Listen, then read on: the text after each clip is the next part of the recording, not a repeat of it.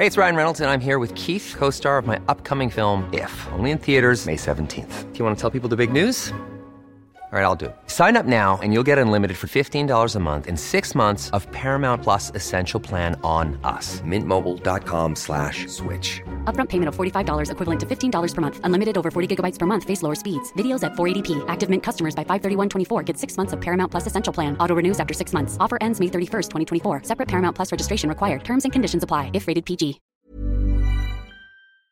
En la línea telefónica, Felipe Calderón Hinojosa presidente de México entre el año 2006 y 2012. Felipe Calderón Hinojosa, qué gusto saludarlo. Bienvenido, muy buenas ¿Qué tardes. Tal? Buenas tardes, Jesús Martín. Oye, pues horrorizado por las cifras que estás transmitiéndole a tu público. La verdad, Sí, 947 fallecidos. Estamos hablando de que estamos ya cerca del promedio de tres días de 900 fallecidos. Eh, Estamos arriba ya de 700, lo cual nos coloca en uno de los países con el mayor número de fallecimientos diarios del mundo. A este Así es. ritmo, Jesús Martín, yo calculo que en una semana más, probablemente un poco más, estaremos rebasando a España con todo el horror que nos produjo ver esas escenas de la crisis de, de de coronavirus en España. Vamos a tener ya más muertos que España la semana que entra y en 15 días más muertos que Italia. Me preocupa mucho porque eh, no hemos llegado todavía a la cumbre, al pico, al cenit y no sé cuántos la, terminajos le han puesto a eso y ya estamos con esta idea de que, de que ya se acabó y hay que salir y, y el presidente no usa tapabocas, se va de gira, etcétera.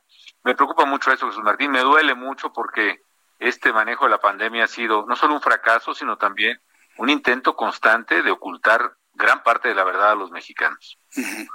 Y aún así, con los datos que conocemos, porque sabemos que hay una cifra oculta, una cifra oscura en esto, aún así con estos datos es dramático. El índice de letalidad, Felipe Calderón, es de 12.35. Somos el país con el mayor índice de letalidad en este momento en el mundo y eso no lo quiere reconocer la Secretaría de Salud.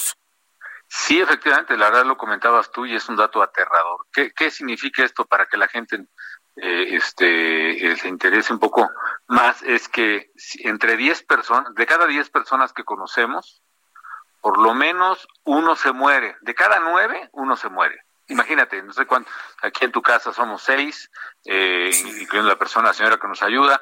Entonces, este, casi, casi entre esa probabilidad llevaría que uno o casi uno muriera. Eh, Eso es, ese es el nivel de letalidad. Ojalá, ojalá tenga razón la Secretaría de Salud y puede tener un punto. ¿Por qué? Porque la, la, la clave de esto es que es muy alto el índice de letalidad porque no se están haciendo pruebas suficientes, Jesús Martín. Si se hicieran todas las pruebas que la Organización Mundial de la Salud recomienda, y México en eso es el peor país de los de nuestro tamaño, de nuestro nivel, el peor país en número de pruebas en el mundo, creo que solo nos gana Corea del Norte y Venezuela y ¿eh? este al hacer pocas pruebas los muertos son muchos respecto de los casos probados. Acabo de saber de un niño que falleció en Morelia, en mi tierra, anoche, que no está en las estadísticas porque no le hicieron eh, prueba, pero todo el mundo sabe que es por COVID. Todos sabemos de alguien, el papá de una colaboradora, ex colaboradora de Margarita, que falleció en su casa sin que le hicieran pruebas de COVID.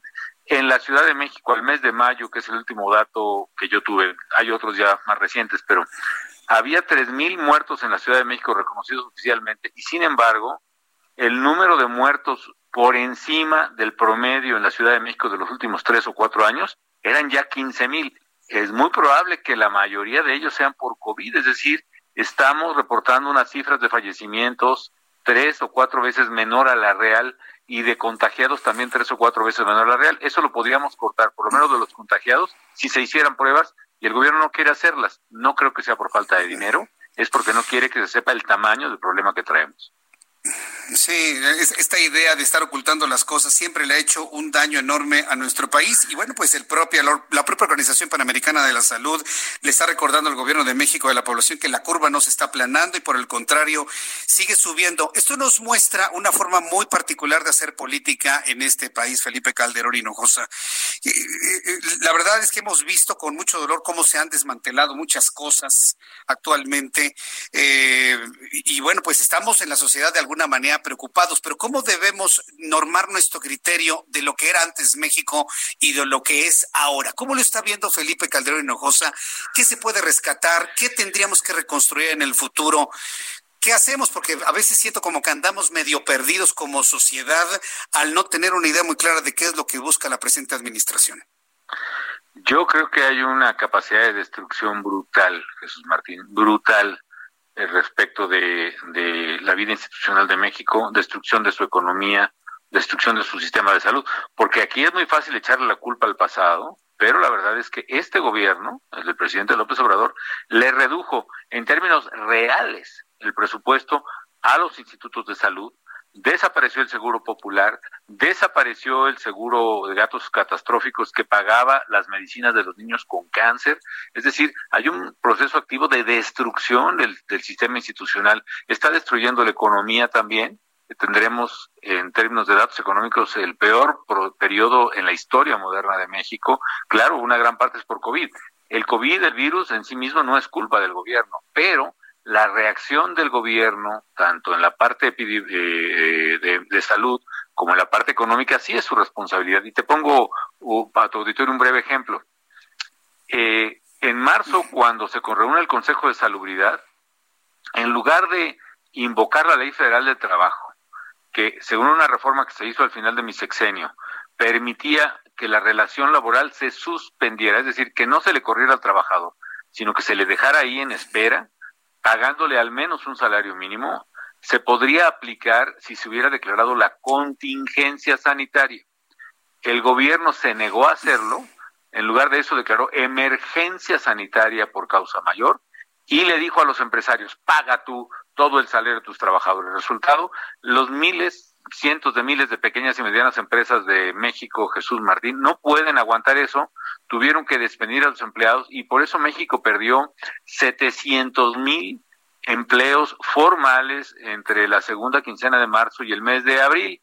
Y si a eso le agregamos mayo y lo que va de junio, ya estamos hablando de dos millones de personas despedidas por un error, por una política demagógica del gobierno y pudo haber sido distinto. No digo que se hubieran salvado todos esos empleos, rectifico, pero sí decenas de miles o quizás cientos de miles se hubieran podido conservar si hubiera habido una visión mayor. Es decir, la capacidad de destrucción del gobierno es enorme. Sí. Ahora lo vemos también a nivel internacional, las señales que se han enviado hacia el exterior, la cancelación del Aeropuerto Internacional de México en Texcoco y otras decisiones, las la baja en las calificaciones para México, tanto para Pemex como para el país en sí mismo, provoca que una empresa como Iberdrola se lleve una inversión de 1.700 millones de dólares. Ahí están tratando de taparle el ojo al macho ahora allá en, Veracruz y la Secretaría de Energía. Pero ¿qué, ¿qué significa que una empresa del tamaño de Iberdrola Iberdrola cancele una inversión de ese tamaño, Felipe Calderón? Pues primero que no son masoquistas, Jesús Martín, ¿no? El gobierno ha calumniado a esa empresa, este, pero una sí y otra también, y porque quiere este, golpearme a mí, y bueno, pues como yo soy el villano favorito del señor presidente, porque quiere ocultar sus propios errores a base de echarme la culpa a mí, pues creo que hasta del temblor ya me estaban echando la culpa, man.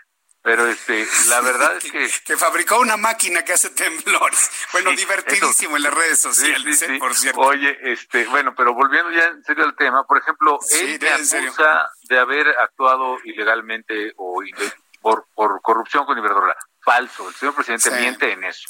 ¿Por qué razón? De hecho, creo que el gobierno que menos contratos le dio a Iberdrola, por lo menos en generación eléctrica, fue el mío creo que le dimos un parque eólico de 100 megas, cuando en realidad la empresa tiene miles, en todo el mundo tiene decenas de miles de megas, es la mayor productora de energía renovable del mundo, es una gran empresa.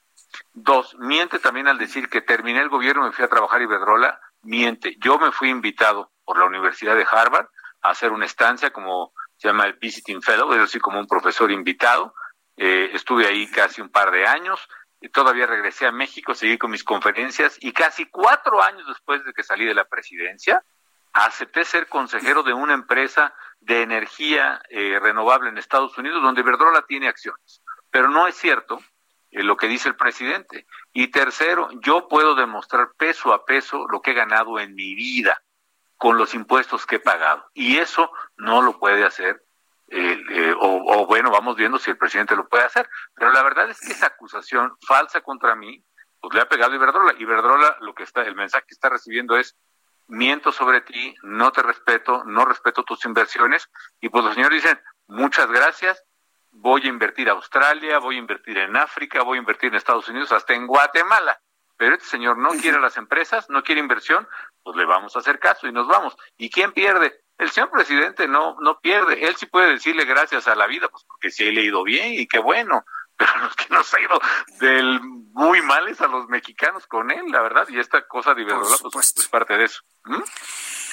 Pues eh, Felipe Calderón va a haber mucho tiempo de para muchas cosas creo que las voces críticas que señalan lo que no se está haciendo bien y además generan una idea de cómo poderlo hacer mejor se van a volver fundamentales, pues yo diría que ya desde este momento y hacia adelante. Yo la verdad agradezco mucho estos minutos de comunicación porque estamos en una semana muy importante para nosotros, Felipe Calderón. Nos conocimos, usted y yo, cuando estaba yo en Radio Red. Ese proyecto ya no existe. Ahora existe el Heraldo Radio, que somos los herederos de una gran tradición de hacer radio informativa y para nosotros es un gran gusto tenerlo en esta semana de aniversario del Heraldo Radio, Felipe Calderón. Ah, y me alegra mucho, no quería estar yo fuera de esta importante celebración con el Heraldo. Felicidades a todos. Estabas muy chiquito, Jesús Martín, con todo respeto, en aquellos tiempos. Éramos muy jóvenes, la verdad. Este, todavía, todavía podemos, todavía estamos puestos en la plenitud de la vida, pero tú estás mucho más joven que yo, desde luego. Pero la verdad es que, este, felicidades, mucho ánimo Ojalá fructifique el proyecto del Heraldo, es muy importante para México, van bastante bien y bueno, este, pues eh, eh, como dicen en los jaripeos de mi pueblo, pues aquí no, la clave es aguantar nomás los primeros reparos, ¿no? Ya luego se asienta uno. ¿eh? Y todavía hay uno que otro reparo por ahí, ¿eh? Todavía como que reparo un poquito, pero, pero, estamos saliendo adelante y la verdad con mucha aceptación del público lector de web, de televisión, de radio. Y bueno, pues una plataforma en la cual podremos platicar muchas veces, Felipe Calderón, y agradezco estos minutos para el Heraldo Radio. Al contrario, me da muchísimo gusto saludarte, Jesús Martín. Hasta luego. Buenas tardes. abrazo, hasta la próxima. Gracias. Muchas gracias. Es Felipe Calderón Hinojosa, presidente de México del año 2006 al año 2012. When you make decisions for your company, you look for the no-brainers. If you have a lot of mailing to do, stamps.com is the ultimate no-brainer. Use the stamps.com mobile app to mail everything you need to keep your business running with up to 89% off USPS and UPS. Make the same no-brainer decision as over 1 million other businesses with stamps.com. Use code program for a special offer. That's stamps.com, code program.